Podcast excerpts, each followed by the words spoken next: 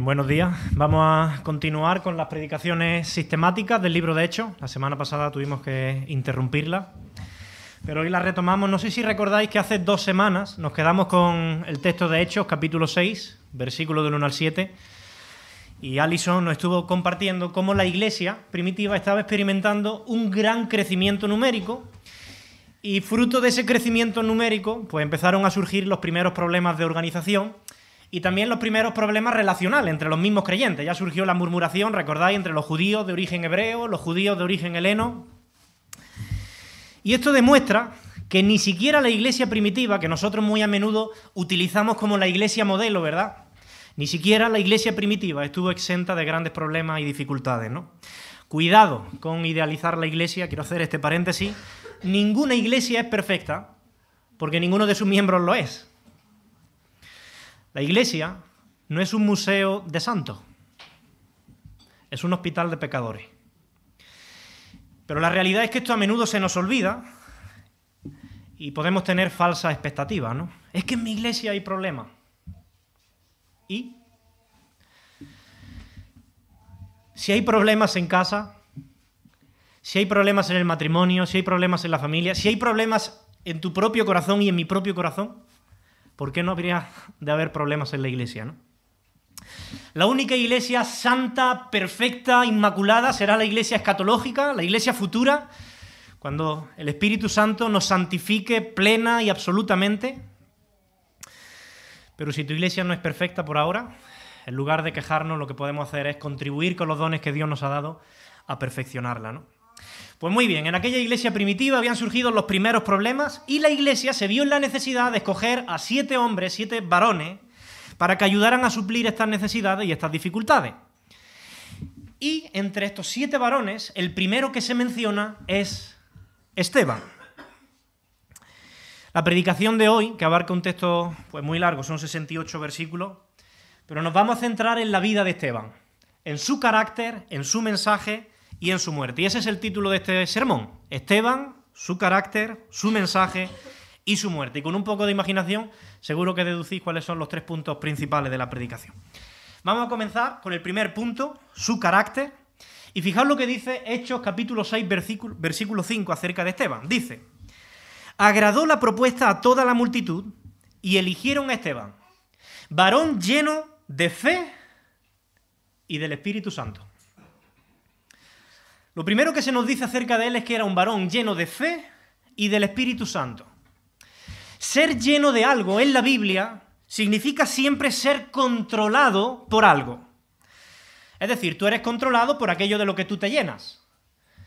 Una persona llena de ira es una persona controlada por la ira. Una persona llena de alcohol es una persona que pierde el control de sí mismo y es controlado por el alcohol o por los efectos del alcohol. ¿Se entiende, verdad?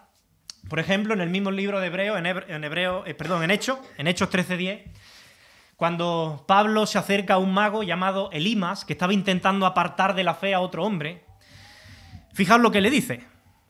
Le dice, oh lleno de todo engaño y de toda maldad, hijo del diablo, enemigo de toda justicia, ¿no cesarás de trastornar los caminos del Señor? Se me ha olvidado quitarme la mascarilla. Elimas estaba lleno de toda ira, lleno de ira, por tanto, actuaba controlado por la ira.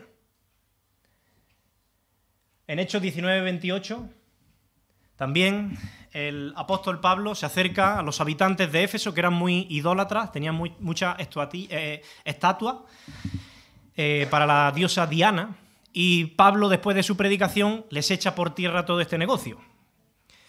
Fijaos lo que hicieron ellos. Dice, cuando oyeron estas cosas, se llenaron de ira y gritaron, grande es Diana de los Efesios. Como ellos estaban llenos de ira, actuaron controlados por la ira. De modo que deberíamos preguntarnos cada uno de nosotros, ¿de qué estoy llenando mi vida? Porque uno va a actuar de una forma o de otra dependiendo de aquello con lo que esté llenando su vida. ¿Con qué llenas tu mente? ¿Con qué llenas tus ojos? ¿Qué cosas llenan tu tiempo a lo largo de la semana? ¿Qué temas llenan tus conversaciones?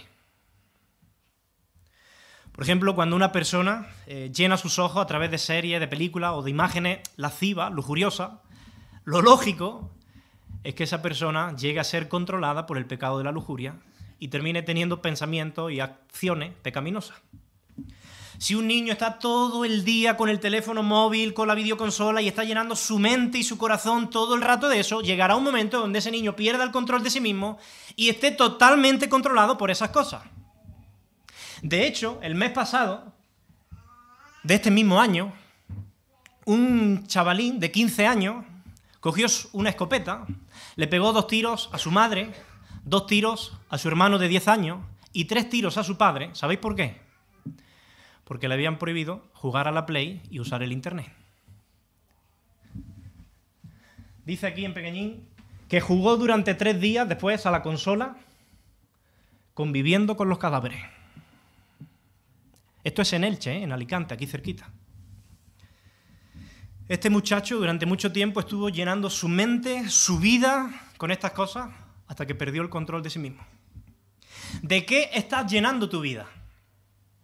Hay personas que llenan su boca de crítica, de murmuración, quizá a otros, de queja, y terminan siendo controlados por la amargura, por el resentimiento, por el enojo. Qué importante es que llenemos nuestra vida, nuestra mente, nuestro corazón de las cosas de Dios.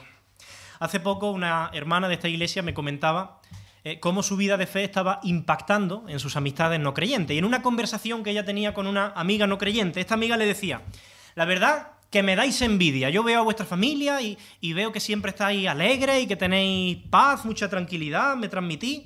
Y yo quisiera ser como vosotros. Pero es que estáis todo el día hablando de Dios y, y, todos los domingos yendo a la iglesia y tantas reuniones. Yo eso no...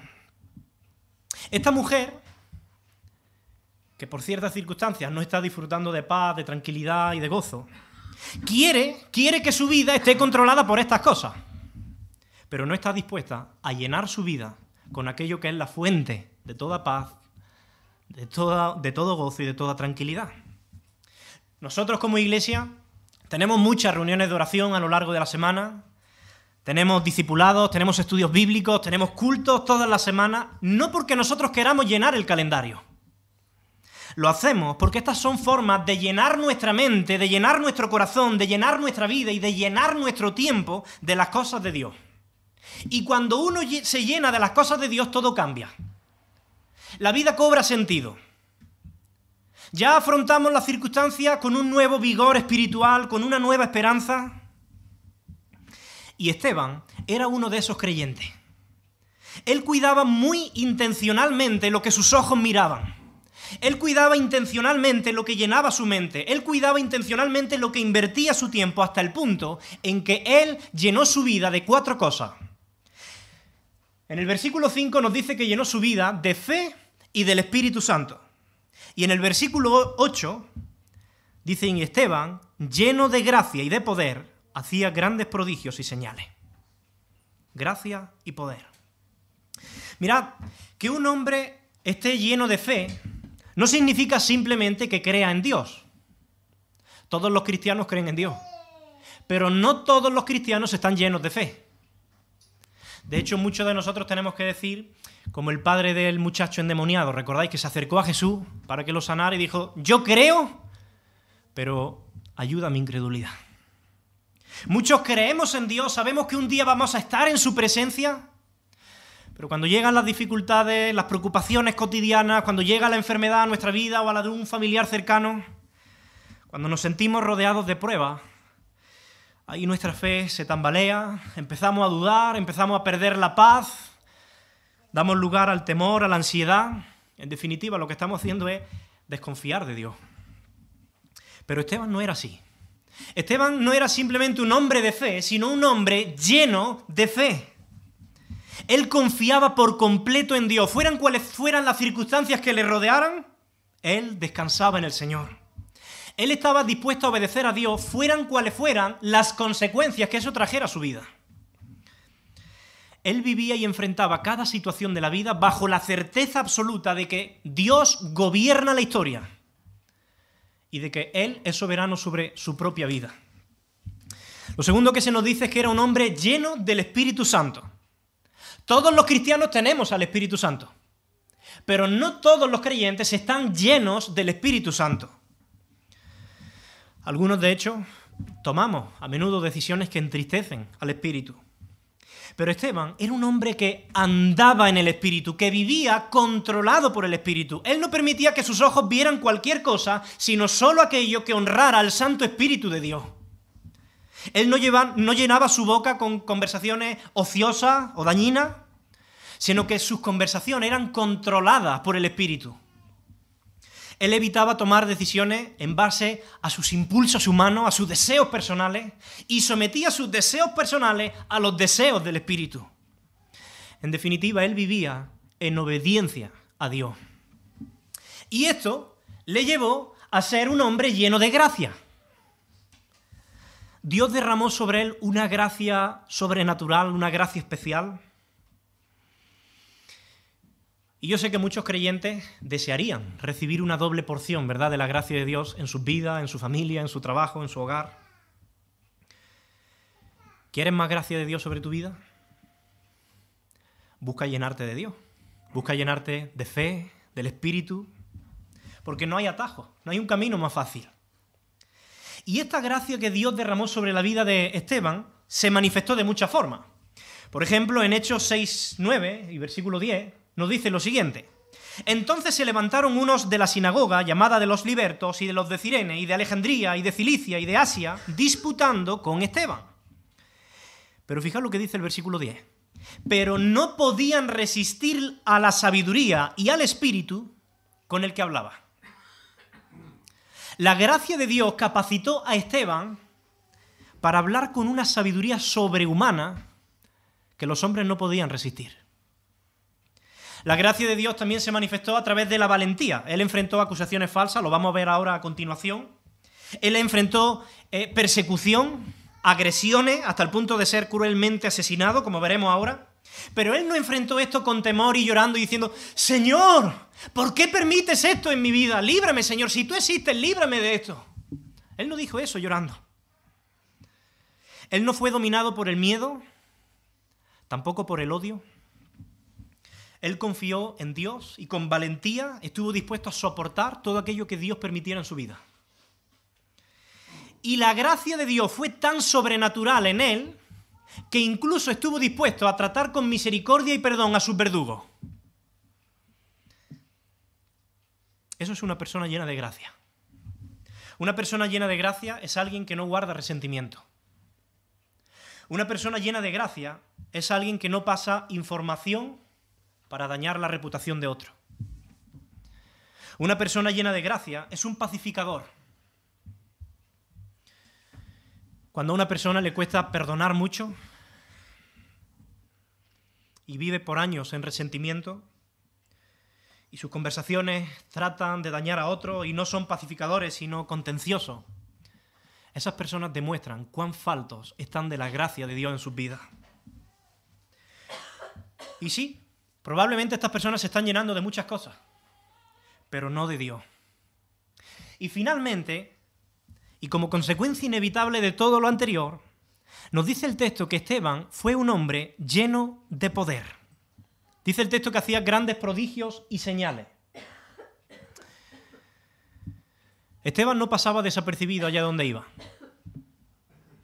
Esteban manifestaba un gran poder espiritual, lo que evidencia que el poder espiritual está muy vinculado también a nuestro carácter como creyente, aquello con lo que llenamos nuestra vida. No podemos esperar vivir un cristianismo lleno de vigor espiritual y de poder espiritual para vencer el pecado, para vencer las pruebas, si no estamos llenando nuestra mente, nuestros ojos y nuestro tiempo con las cosas de Dios. No podemos esperar cambios en nuestro carácter o en el de nuestros hijos si estamos llenando nuestra mente más de móvil, de televisión, de serie, de Netflix, que de la palabra de Dios. No existe otro camino para llevar una vida piadosa y espiritualmente victoriosa que el camino que Esteban nos ejemplifica. La pregunta es, ¿es ese mi camino? ¿Es ese tu camino? Esteban no es una vida para ser leída, es una vida para ser vivida, para ser imitada. Que Dios nos ayude con esto, ¿no? Pero mirad, eh, que una persona esté llena de fe como Él, que esté llena de poder, de gracia, del Espíritu Santo, no implica que esa persona va a tener una vida más fácil, libre de problemas y libre de dificultades. De hecho, es todo lo contrario. Los creyentes tenemos eh, los problemas de todas las personas, los mismos, pero además tenemos encima los problemas añadidos por la causa de Cristo. Dejadme leer eh, algunos versículos, porque desde hace algunas décadas atrás, sabéis que el falso evangelio de la prosperidad entró en algunas iglesias, y muchas personas abrazaron la fe creyendo equivocadamente que eso iba a poner fin a sus problemas eh, de salud, a sus problemas financieros y de cualquier otro tipo, ¿no? Pero ¿qué dice la palabra? Fijémonos en 2 de Timoteo 3:12.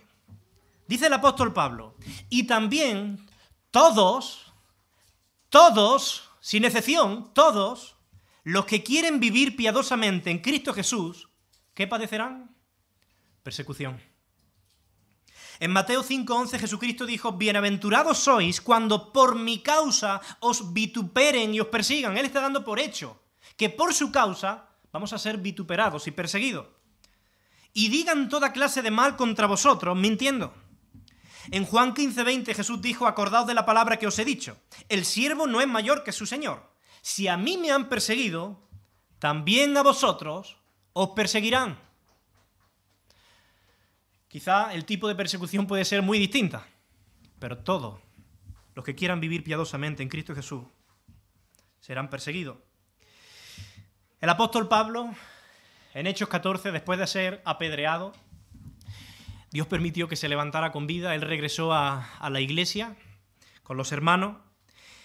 Y dice el versículo 22 que regresó confirmando los ánimos de los discípulos, exhortándoles a que permaneciesen en la fe y diciéndoles, es necesario, ojo a estas palabras, es necesario, no opcional, es necesario que a través de muchas tribulaciones entremos en el reino de Dios. En primera de Pedro, capítulo 2, versículo 20-21, dice así, Pues qué gloria es si pecando sois abofeteados y lo soportáis. Mas si haciendo lo bueno sufrís y lo soportáis, esto ciertamente es aprobado, aprobado delante de Dios. Pues para esto fuisteis llamados. Para esto fuisteis llamados, porque también Cristo padeció por nosotros, dejándonos ejemplo para que sigáis sus pisadas. Y puesto que Esteban era una persona que vivía piadosamente en Cristo Jesús, ¿qué fue lo que padeció? Persecución. Dice Hechos capítulo 6 versículo 9 que entonces se levantaron contra él unos de la sinagoga. Ya sabéis que la sinagoga eran los lugares de reunión donde los judíos leían las escrituras y adoraban a Dios. Pues los de la sinagoga, llamada de los libertos, y los de Cirene, de Alejandría, de Cilicia y de Asia, todos estos judíos griegos, disputaban con Esteban. Debatían, esa palabra disputar significa debatir formalmente con Esteban. Y no sabemos qué era lo que estos judíos estaban debatiendo con Esteban, pero sí sabemos cuál fue el resultado final. Esteban salió victorioso en este debate. Dice el versículo 10 que no podían resistir a la sabiduría y al espíritu con el que hablaba. El razonamiento humano de todos estos judíos no pudo superar la sabiduría de un solo hombre. ¿Sabéis por qué? Porque esta sabiduría provenía de Dios. Cuando un creyente vive fielmente en el temor del Señor, el Señor imparte sobre ese creyente sabiduría que viene de lo alto. Por eso dice que no podían resistir a la sabiduría y al espíritu con el que hablaba. Si os habéis dado cuenta, las versiones suelen traducirlo con espíritu con letra mayúscula, como una referencia al Espíritu Santo. Era el mismo Espíritu Santo el que hablaba a través de Esteban. Por eso no podían resistirle. Precisamente Lucas, que es el mismo que escribe el libro de Hechos, pues Lucas en su Evangelio, en el capítulo 12, versículo 11, 11 y 12, fijaos lo que dice, porque sus palabras se están cumpliendo perfectamente con Esteban. Dice allí, cuando os trajeren a las sinagogas, ¿y a dónde han llevado a Esteban? A la sinagoga. Cuando os trajeren a las sinagogas y ante los magistrados y las autoridades, y Esteban va a ser llevado al concilio ahora, ante el sumo sacerdote, no os preocupéis por cómo o qué habréis de responder, o qué habréis de decir, porque el Espíritu Santo os enseñará en la misma hora lo que debáis decir. Estos hombres no podían resistir la sabiduría de Esteban, porque era el Espíritu Santo el que le estaba enseñando a Esteban lo que debía decir. Qué bueno sería, ¿verdad?, sentir esto mismo en nuestras conversaciones, en nuestro trabajo, en nuestra familia, cuando hablamos con otros, ¿verdad? Que el Espíritu Santo nos respalda, que nos llena de sabiduría. ¿Sientes falta de sabiduría? Dice Proverbios, también los Salmos, que el principio de la sabiduría es el temor del Señor. A veces la falta de sabiduría es un indicativo también de que falta andar en el temor del Señor, ¿no? Pero, al no poder derrotar a estos hombres judíos a Esteban a través de un debate justo, ellos cambian de táctica. Ellos dejan el debate justo a un lado y dicen, vamos a tramar un plan malvado e injusto. Versículo 11. Entonces sobornaron a unos para que dijesen que le habían oído hablar palabras blasfemas contra Moisés y contra Dios. Y soliviantaron, es decir, agitaron al pueblo, a los ancianos y a los escribas, y arremetiendo le arrebataron, esta palabra en griego es apoderarse con violencia, le arrebataron con violencia y le trajeron al concilio. Y pusieron testigos falsos que decían, este hombre no cesa de hablar palabras blasfemas en contra del lugar santo, es decir, del templo, y en contra de la ley. Versículo 14. Pues le hemos oído decir que ese Jesús de Nazaret destruirá este lugar y cambiará las costumbres que nos dio Moisés. Ahora, yo quiero que vosotros veáis lo que está pasando aquí. Porque lo que está pasando aquí ocurre también con demasiada frecuencia hoy día. Gente malvada está persuadiendo a otra gente también malvada para hablar mal de un hombre piadoso. Corazones pecaminosos acusan de pecado a un hombre piadoso para que otros corazones pecaminosos se lo crean. En otras palabras, corazones pecaminosos se creen lo que otros corazones pecaminosos dicen acerca del pecado que supuestamente han cometido hombres piadosos. ¿Se entiende? Hay una regla que suele darse con mucha frecuencia y es esta. Los malvados creen lo que otros hombres malvados dicen acerca de un hombre piadoso. ¿Y por qué digo que esto ocurre con demasiada frecuencia en nuestro tiempo? Bueno, os habréis dado cuenta que nuestro corazón pecaminoso es muy dado o muy rápido a creer el pecado de los demás. ¿Te ha enterado que fulanito ha hecho? ¡Ah! no me digas, ¿de verdad? Sí, sí, pero esto te lo digo para que ores, tú no. La mayoría de las veces las cosas no son tal y como te las cuentan. La mayoría de las veces las cosas ni siquiera son tal y como las escuchó el que te las cuenta. Pero nuestro corazón pecaminoso es muy rápido para creer el pecado del otro. ¿En serio? ¿De verdad esto ha ocurrido? Madre mía, pues no me extraña. Es curioso. A nuestro corazón le cuesta, le es difícil creer en la piedad del otro pero el pecado del otro lo acepta rápidamente. Yo creo que esto ocurre porque el corazón juzga por su condición. Un corazón pecaminoso creerá rápidamente el pecado de otro. Ahora, hermano, si nosotros amamos de verdad a la iglesia del Señor Jesucristo por la cual Él derramó su sangre, tenemos que ser cuidadosos con lo que creemos acerca de otro y con lo que comentamos acerca de otro. Tenemos que ser conscientes de la propia pecaminosidad de nuestro corazón, de lo rápido que somos para juzgar, para creer el pecado ajeno. Y creo que este texto está aquí para recordárnoslo también. Ahora bien, los testigos falsos que se han levantado contra Esteban se basan en dos cosas, por supuesto falsas. En primer lugar, dice el versículo 11, eh, ya lo hemos leído, también el 14 hace referencia a eso, que Esteban ha blasfemado contra Moisés, probablemente una referencia a la ley, y que ha blasfemado contra Dios.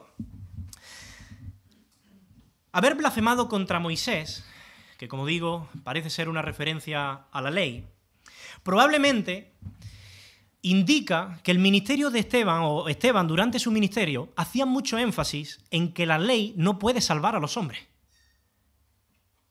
Nadie puede ser salvo o justificado delante de Dios por el cumplimiento de la ley. Y esto no gustaba a los judíos. Haber blasfemado contra Dios probablemente es una referencia al templo, como parece indicar el versículo 13 eh, y 14. Porque en el templo supuestamente moraba la presencia de Dios. Quizá estas acusaciones se deban a que Esteban durante su ministerio hacía énfasis en que es en Cristo y no en el templo donde mora toda la plenitud de la deidad. Ahora, no sé si os estáis dando cuenta que Esteban está recibiendo exactamente el mismo trato que recibió Jesús poco, poco tiempo antes. También en el juicio contra Jesús levantaron testigos falsos. También lo acusaron exactamente de las mismas cosas. Porque quien vive como Jesucristo no debe esperar un trato diferente al que Jesucristo recibió. Iglesia, no nos podemos sorprender si la sociedad nos acusa falsamente. No nos podemos sorprender si nos llaman retrógrados, machistas, homofóbicos, etcétera, etcétera. Por supuesto, desgraciadamente, hay machistas, hay homofóbicos y hay retrógrados en todos lados. Pero vosotros sabéis también que hoy día estos términos y muchos otros se utilizan como un arma arrojadiza que se lanza contra aquellos que no siguen la corriente de este mundo y quieren ser fieles y leales a Jesucristo. No nos desanimemos si esto sucede, no nos extrañemos, porque si eso fue lo que hicieron con nuestro Señor y Maestro Jesucristo, si eso fue lo que hicieron con hombres piadosos como Esteban, ¿por qué no habrían de hacerlo con nosotros? No retrocedamos ni un milímetro del mensaje del Evangelio. No renunciemos a parte del consejo de Dios. No vaya a ser que el mundo se ofenda. Las acusaciones contra Esteban eran muy graves. Las consecuencias que iban a tener en su vida esas acusaciones eran terribles. Sin embargo, él no titubeó. Él no retrocedió ni un milímetro. Él no se acobardó. Y aunque el mundo le dio la espalda, Dios le dio su aprobación. Versículo 15. Dices entonces, todos los que estaban sentados en el concilio, al fijar los ojos en él, vieron su rostro como el de un ángel. Ahora, si yo soy de los acusadores que quiere apedrear a Esteban y estoy allí delante, y de repente yo veo su rostro como el de un ángel, yo me detengo. Yo sé que algo raro está pasando. Quizás me estoy equivocando. Ver el rostro de Esteban iluminado como el de un ángel debió haberle recordado una historia muy famosa, muy conocida y muy importante para los judíos. ¿Cuándo sucedió esto otra vez en el Antiguo Testamento? Con Moisés, en el monte Sinaí, cuando él estuvo 40 días en la presencia de Dios, él bajó de aquel monte con el, con el rostro transfigurado, iluminado como el de un ángel. Demostrando así que Moisés había estado en comunión con Dios y que Dios estaba en comunión y respaldando a Moisés. Cuando estos hombres miraron a Esteban, ya no vieron el rostro de Esteban, vieron el rostro iluminado como el de un ángel y ellos deberían haber concluido que Esteban se encontraba en comunión íntima con Dios y que Dios respaldaba y aprobaba el ministerio de Esteban. Hermano, aquellos que se llenan de Dios, aquellos que viven cerca de Dios, reflejan la gloria de Dios. Y quizás no con rostros iluminados como el de un ángel, pero sí con nuestra manera de vivir. Y esto es algo a lo que todos tenemos que aspirar. Esto no es algo solamente de grandes hombres como Esteban o como Moisés. ¿Estás reflejando tú la gloria de Dios en tu trabajo? Cuando te ven tus compañeros de trabajo, ¿te ven como alguien diferente? Pueden ver tus buenas obras, tu sencillez, tu humildad, tu compromiso, tu honestidad, en tu hogar, tu familia, tus hijos, tu esposa, tu esposo, pueden ver que estás lleno de Dios, lleno de gracia, lleno del Espíritu. Cuando te miran, ¿qué ven? ¿Un ángel o un ángel caído?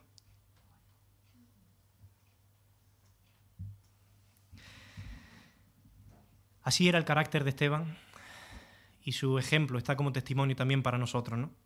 Vamos a ver muy rápidamente cuál era su mensaje. En el capítulo 7, los versículos del 1 al 53, nos dicen cuál fue el mensaje de Esteban. No lo vamos a leer porque son muchísimos versículos. Con estos seis o siete, ya llevamos media hora. Pero yo sí quiero señalar algunos detalles importantes de estos versículos. Mirad, Esteban acaba de recibir acusaciones muy, pero que muy graves. Esteban sabe que esas acusaciones le pueden costar la vida. Fijaos lo que dice Levítico 24, 16. El que blasfemar el nombre de Jehová ha de ser muerto. ¿Y de qué le acusan? De blasfemar a Moisés y a Dios. Toda la congregación lo apedreará. Mira, yo soy Esteban y yo creo que lo lógico hubiera sido aprovechar esos minutos que él tiene para enfocarse en hacer una buena defensa de sí mismo. Lo lógico es pensar que él va a estar enfocado en defenderse, en salvar su vida de sus acusadores. Pero en lugar de eso, Esteban se pone de pie y en lugar de defenderse les predica el Evangelio. Y es el sermón más largo de todo el libro de Hechos. Esteban estaba olvidado de sí mismo. Él vivía centrado en Dios, en extender el reino, su sermón tenía muy poco que ver con las acusaciones que le habían hecho. Es verdad que él en su sermón, si lo leéis, menciona a Moisés, demostrando que él no tiene nada en contra de Moisés. Él habla positivamente de la ley, demostrando que él no blasfemaría contra la ley. Él habla de la bondad, de la fidelidad, de la soberanía de Dios, demostrando que él jamás blasfemaría contra Dios. Pero él comienza su sermón haciendo referencia al patriarca Abraham, siguiendo por todas las historias del pueblo de Israel a lo largo de todo el Antiguo Testamento, hasta llegar a la crucifixión de Jesucristo. Él demostró tener un enorme conocimiento de las Sagradas Escrituras. Y no debería extrañarnos, porque es imposible que un hombre sea lleno de fe, lleno del Espíritu Santo, lleno de gracia y lleno de poder si no conoce al Dios revelado en las Escrituras. Por desgracia, hoy muchos cristianos no pueden hacer o no podemos hacer lo que hizo Esteban. Bien, porque hay mucho desconocimiento de las escrituras o un escaso entendimiento de lo que decimos creer, ¿no? Por eso muchos, como dice el apóstol Pablo, son llevados por cualquier viento de doctrina y al final Terminan engañados por hombres que mienten también que parecen decir la verdad. Eso es lo que dice Pablo en Efesios 4. Hermanos, como cristianos estamos llamados a contender ardientemente por la fe que nos ha sido dada. La pregunta es, ¿cómo vamos a contender, cómo vamos a defender algo si no lo conocemos con la destreza de Esteban? Yo tengo que reconocer algo. Eh, he tenido la oportunidad de visitar, predicar y conocer muchas iglesias, cientos de iglesias creo, desde que entré al seminario y salí. Y tengo que dar gracias por la seriedad, la fidelidad con la que esta iglesia trata la palabra de Dios. Todavía tenemos mucho que aprender, mucho que recordar, porque las cosas se olvidan. El mismo evangelio tan sencillo se nos olvida. Hay mucho que enseñar a aquellos que llevan menos tiempo en los caminos del Señor. Pero creo que vamos por buen camino, ¿no? Y cuando Esteban termina su sermón, él dio una conclusión dura, dura, dura. De hecho, sus acusadores se enfurecieron. Ahora, ¿qué fue lo que dijo él para enfurecer tanto a sus acusadores? Vamos a leerlo. Él termina así la predicación. Imaginaos que yo acabara así. Duros de cerviz, es decir, sois un pueblo terco, terco, terco. Incircuncisos de corazón y de oído, es decir, paganos de corazón y de oído. Vosotros resistís siempre, no algunas veces, siempre al Espíritu Santo, como vuestros padres, así también vosotros. ¿A cuál de los profetas no persiguieron vuestros padres? Decidme uno. Y mataron a los que anunciaron de antemano la venida del justo, de quien vosotros ahora habéis sido entregadores y matadores. Vosotros que recibisteis la ley por disposición de los ángeles y no la guardasteis. Alguien le debería haber dicho a Esteban que esa no es la mejor manera de ganarse el amor y la popularidad entre sus vecinos si él quería salvar su vida, creo que ha patinado un poquito. Yo estoy seguro que si Esteban acudiera a un taller moderno de homilética, la homilética es el arte de la predicación, donde te, enseñan a predicar. Si él hubiera ido a un taller de homilética moderno, actual, probablemente le hubieran dicho, Esteban, tú, que tu sermón no dure más de 20 minutillos, que tenga tres puntos principales así rápido y tú trata de ser gracioso para enganchar a la gente, atención, que si no se distraen. Oye, y no la vaya a liar ahora en la conclusión en el llamado, ¿eh? Que esta sociedad postmoderna es tan sensible que por cualquier cosa se ofende. Tú mejor habla del amor de Dios y de que Dios todo lo perdona.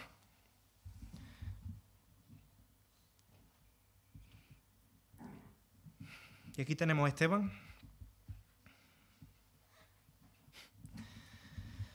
Necesitamos menos talleres modernos de técnicas y más hombres y mujeres llenos del Espíritu. Necesitamos menos payasos en los púlpitos y más hombres y mujeres de Dios ungidos. Necesitamos menos sermones que busquen agradar a los hombres y más sermones que busquen agradar a Dios. Necesitamos hombres que no busquen el aplauso de los hombres, sino el aplauso de Dios, aunque eso implique el rechazo de los hombres. Dios no quiere sermones que exalten los talentos humanos, la retórica del predicador. Él quiere sermones que nazcan en el corazón de Dios y que sean predicados por corazones llenos del fuego del Espíritu. Cualquier otra predicación es una predicación paralítica, aunque levante las emociones y el aplauso de las masas. De hecho, las mejores predicaciones que vemos en la Biblia no recibieron aplauso, recibieron piedra.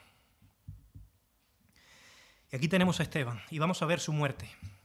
Hechos capítulo 7, versículos 54 y 55 dice, oyendo estas cosas se enfurecían en sus corazones y crujían los dientes contra él de rabia. Pero, aquí hay un pero. Pero Esteban, lleno del Espíritu Santo, puestos los ojos en el cielo, vio la gloria de Dios y a Jesús que estaba a la diestra de Dios. Fijaos en el contraste, ellos crujiendo los dientes, enfurecidos, llenos de ira, llenos de rabia. Pero Esteban, lleno del Espíritu Santo. ¿Dais cuenta del contraste? Mirad, cuando la palabra de Dios es predicada con fidelidad, como estaba haciendo Esteban, solo hay dos respuestas posibles. Una, o endurecer nuestro corazón contra la predicación, o ser humillado y guiado al arrepentimiento por ella. No hay más. Son las dos únicas respuestas posibles. Quizás no todos reaccionen como ellos, rechinando los dientes enfurecidos, pero quien escucha el Evangelio y no se arrepiente ante él, también está endureciendo su corazón. Cuando uno escucha el Evangelio, una vez y otra vez y otra vez, semana tras semana, domingo tras domingo, predicación tras predicación, y no responde quebrantándose por su pecado, rogando a Dios el perdón, su ayuda, y recibiendo a Jesucristo no solo como Salvador, sino también como Señor. Cuando uno no hace eso, está endureciendo su corazón contra Dios. Cuando uno escucha la predicación, y sabe que Dios le está demandando hacer cambio, porque el Espíritu trae a nuestra mente aquello en lo que le estamos fallando. Y en vez de arrepentirse de ciertas conductas y de, y de pedir perdón, deja pasar el tiempo. Y pasar el tiempo una vez y otra vez. Y escucha la voz de Dios una vez y otra vez. Pero sigue pasando el tiempo. Esa persona está endureciendo su corazón y resistiendo al Espíritu Santo. Resistiendo al Espíritu Santo que obra cuando el Evangelio es predicado. Y la gente olvida que cuando uno persiste voluntariamente en resistir al Espíritu Santo, Dios puede juzgar a esa persona, endureciéndole también el corazón y permitiéndole llegar a un punto de no retorno. Fijaos lo que dice el apóstol Pablo acerca del pueblo de Israel en Romanos 11, 7 y 8. Dice, ¿qué pues? Lo que buscaba Israel no lo ha alcanzado. ¿Por qué no lo ha alcanzado? Dice, los escogidos sí lo han alcanzado y los demás fueron endurecidos. Como está escrito, Dios les dio, ¿quién le dio? Dios. Dios les dio espíritu de estupor, ojos con que no vean, oídos con que no oigan, hasta el día de hoy. ¿Recordáis cuando Faraón endureció su corazón y no dejaba salir al pueblo de Israel de la esclavitud? Dicen en Éxodo 8:15, pero viendo Faraón que le había dado reposo, endureció su corazón. Dice también Éxodo 8:19, entonces los hechiceros dijeron a Faraón, dedo de Dios es este, mas el corazón de Faraón se endureció. Aquí vemos a Faraón endureciendo su corazón. En Éxodo 8:32 dice, mas Faraón endureció aún esta vez su corazón. Cuando un hombre persiste una y otra vez y Dios le está hablando, Faraón, deja salir a mi pueblo, Faraón, deja salir a mi pueblo, y él sigue dejando pasar el tiempo y sigue dejando pasar el tiempo, puede llegar un momento donde Dios haga lo siguiente. Éxodo 10.1. Jehová dijo a Moisés, entra a la presencia de Faraón porque ¿quién? Yo, yo Jehová, he endurecido ahora su corazón y el corazón de su siervo. Éxodo 11:10 dice, y Moisés y Aarón hicieron todos estos prodigios delante de Faraón, pues Jehová había endurecido el corazón de Faraón. Cuidado con jugar con Dios. Cuidado con aquellos que escuchan el Evangelio, la predicación semana tras semana, y Dios les habla a través de la predicación y trata de llevarles al arrepentimiento y trata de darles convicción de pecado, pero siguen endureciendo su corazón y negándose a obedecer la voz de Dios, quizás bajo el sutil y engañoso susurro de Satanás. Ya tendrás tiempo de cambiar.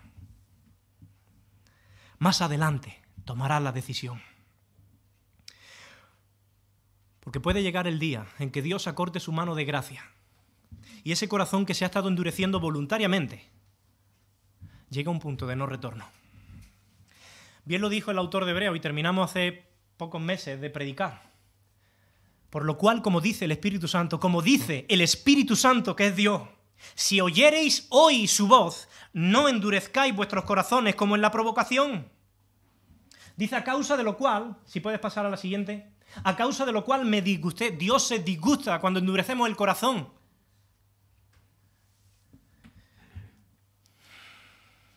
Y juré en mi ira, no entrarán en mi reposo. Mirad, hermanos, que no haya en ninguno de vosotros corazón malo de incredulidad para apartarse del Dios vivo. Cada día que dejamos pasar sin obedecer la voz de Dios, es un día más en que nuestro corazón se está endureciendo. Y es un día más en que nuestro corazón está más cerca del punto de no retorno. Pero en contraste con la ceguera espiritual de estos hombres, Esteban estaba teniendo la visión más clara que se puede tener de la gloria de Dios.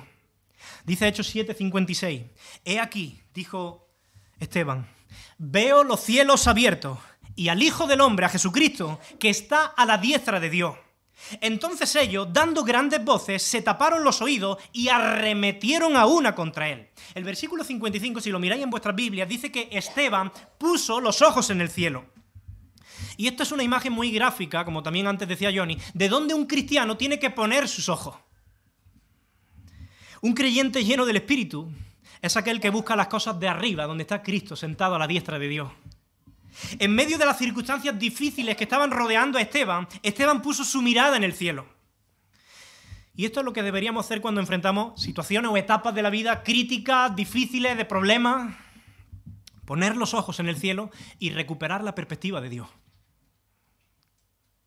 Quizás de esa manera Dios nos dé entendimiento como le dio Esteban y Dios nos recuerde que Jesucristo está a la diestra de Dios, que Él gobierna la historia y que no hay situación, por trágica que parezca o injusta, que esté fuera de la soberanía de Dios. En Hechos 7:58 dice, y echándole fuera de la ciudad, le apedrearon. Y los testigos pusieron sus ropas a los pies de un joven que se llamaba Saulo. Puede parecer un detalle insignificante la mención de Saulo aquí, pero no es insignificante. El hecho de que Saulo estuviese al frente de este martirio, de esta masacre, de este asesinato, y que estos que lanzaban piedras pusieran sus ropas a los pies de Saulo, indica que también Saulo estuvo implicado en este malvado asunto. Pero sin duda, yo estoy seguro que este sermón poderoso que había escuchado de Pedro, así como este testimonio de estar lleno de paz, lleno de tranquilidad, este testimonio de amor perdonador, incluso cuando las piedras le están lloviendo y rompiéndole los huesos, lograron impactar el corazón de Saulo para toda su vida. Sin duda, yo creo que la sangre de Esteban fue la semilla que el Señor utilizó para producir también más tarde esa maravillosa conversión de Saulo, ¿no? Dice Hechos 7:59 y apedreaban a Esteban mientras él invocaba y decía, Señor Jesús, recibe mi espíritu. Fijaos, estas palabras son un eco de las palabras de Jesús en la cruz. ¿Recordáis lo que dijo Jesús, no? Padre, en tus manos encomiendo mi espíritu. Señor Jesús, recibe mi espíritu. Él estaba convencido de que tan pronto como muriera, el Señor Jesús lo iba a recibir con su herencia eterna. Y esta esperanza, iglesia, también es para ti también es para mí. Dice Hechos 7:60, y puestos de rodillas, clamó a gran voz, Señor, no le tomes en cuenta este pecado. Y dicho esto, durmió, murió. Es una, esta expresión hace referencia a la muerte de los creyentes. Fijaos el contraste, hombres llenos de odio frente a un hombre lleno de amor y perdón. No le tomes en cuenta este pecado. También estas palabras son un eco de las palabras que dijo Jesús en la cruz, ¿lo recordáis? Padre, perdónalos porque no saben lo que hacen. Esteban estaba actuando como un verdadero, auténtico cristiano. De hecho, el término cristiano significa eso, pequeño Cristo. Y él estaba siguiendo en todo el ejemplo de Cristo. Hoy día muchos se llaman cristianos, pero no todos siguen el ejemplo de Cristo. Y quienes no siguen el ejemplo de Cristo no son cristianos, aunque así mismo se llamen cristianos. Solamente los cristianos pueden amar con este amor de Esteban, porque el amor de Dios ha sido derramado en nuestros corazones por el Espíritu Santo que nos fue dado. La muerte de Esteban fue cruel, fue violenta, fue despiadada, fue dolorosa, pero ¿os acordáis que él estaba lleno de gracia? Pues esa gracia también le capacitó para enfrentar los momentos más difíciles de su vida. Mira, Dios no va a permitir que tú te enfrentes a una situación, por crítica y trágica que sea, en la que Él no se comprometa a estar a tu lado y a capacitarte para superar esa prueba. Los hombres le acusan, dice el versículo 57, que daban grandes voces contra él. En cambio, Esteban, lejos de gritar, lejos de quejarse por su desgraciada situación, él está orando e invocando al Señor. Mientras le llueven piedras por todos lados y mientras el infierno de los hombres se abalanza contra él, él está de rodillas teniendo su tiempo devocional.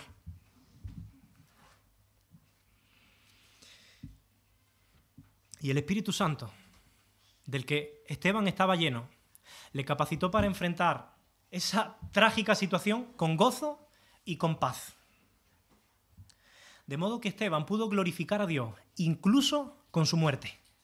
Dice primera de Pedro 4:14, si sois vituperados, insultados por el nombre de Cristo, sois bienaventurados, porque el glorioso Espíritu de Dios reposa sobre vosotros, también reposaba sobre Esteban. Ciertamente de parte de ellos Él es blasfemado, pero por vosotros Él es glorificado. Esteban estaba glorificando a Dios. Él sabía que las aflicciones del tiempo presente no son comparables con la gloria venidera, porque tenía puestos los ojos en Jesús. Y Esteban finalmente murió, y ese es el final que a todos nosotros nos espera, pero fijaos cómo él encaró la muerte. Con qué entereza, con qué paz, con qué confianza. De hecho, para describir su muerte, Lucas utiliza el término dormir, durmió. Aunque todo a su alrededor era caótico, él entró en paz y en calma en la presencia del Señor. Y estoy seguro que Jesús lo recibió y le dijo, bien buen siervo y fiel, sobre poco has sido fiel, sobre mucho te pondré.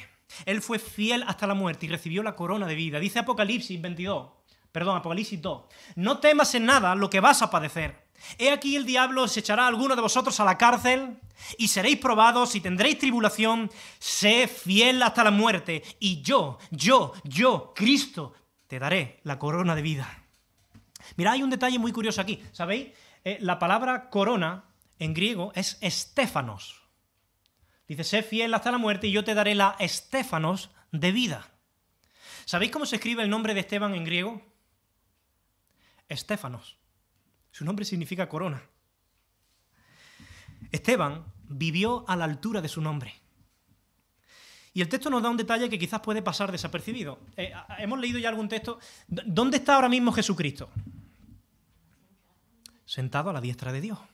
Dice, por ejemplo, vamos a leer dos textos, eh, Colosenses 3.1, si pues habéis resucitado con Cristo, buscad las cosas de arriba donde está Cristo sentado a la diestra de Dios. En Hebreos 10.12 dice, pero Cristo, habiendo ofrecido una vez para siempre un solo sacrificio por los pecados, se ha sentado a la diestra de Dios. Sin embargo, en el texto que hemos leído hay un detalle que podemos pasar por alto y la Reina Valera, al menos la del 60, lo pasa por alto. No sé si tenéis otra versión en vuestras manos.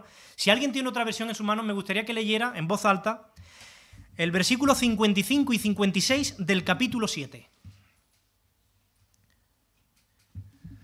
¿Cómo estaba Jesús a la diestra de Dios? ¿Estaba sentado o cómo estaba?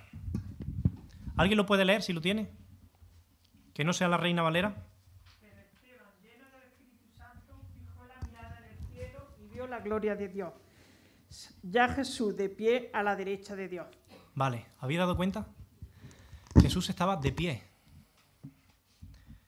Jesús se pone de pie para recibir a Esteban. Porque Esteban fue fiel hasta la muerte. Y cuando estaba a punto su espíritu de llegar a la presencia de Dios, Jesús se pone de pie para entregar a Esteban la corona de vida. Qué recibimiento, ¿verdad? Que Dios nos ayude, como Esteban, a ser hombres llenos de fe, llenos del Espíritu Santo, llenos de gracia, llenos de poder. Cuidado con aquello que llenamos nuestra vida. Que seamos cristianos como Esteban, de fuertes convicciones en la palabra de Dios, arraigados, que nos esforcemos, que seamos intencionales en esto. Y que Dios nos ayude a permanecer fieles en la vida y en la muerte, con la esperanza segura, con los ojos puestos en Jesús, sabiendo que un día recibiremos de Él, que Él se levantará para recibirnos y darnos la corona de vida. Amén. Señor, te damos las gracias por tu palabra y te pedimos, Señor, que nos ayude a obedecerla, a no ser solamente oidores, sino hacedores. Gracias por tu espíritu, ayúdanos a no resistirlo. Amén, Señor.